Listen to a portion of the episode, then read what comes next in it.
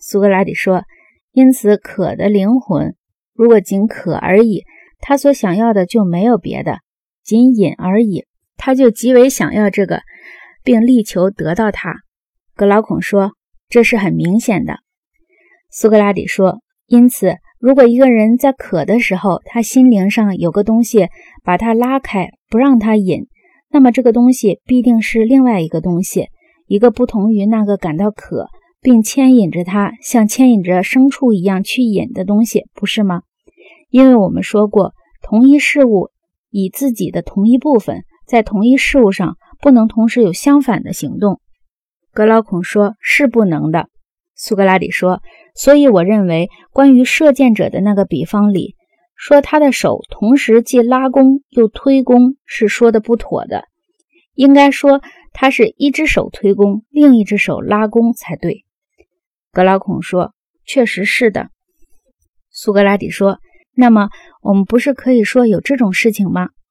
一个人感到渴，但不想要饮。”格劳孔说：“这诚然是常见的。”苏格拉底说：“关于这些事例，人们会有什么样的看法呢？岂不是在那些人的灵魂里有两个不同的东西，一个叫他们饮，另一个阻止他们饮，而且阻止的那个东西？”比较他们引的那个东西力量大吗？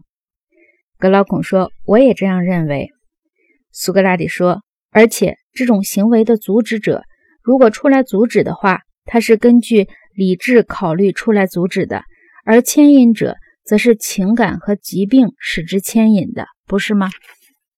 格老孔说：“显然是的。”苏格拉底说：“那么我们很有理由假定他们是两个，并且彼此不同。”一个是人们用于思考推理的，可以称之为灵魂的理性部分；另一个是人们用以感觉爱、恶、渴等等物欲之骚动的，可以称之为心灵的无理性部分或欲望部分，也就是种种满足和快乐的伙伴。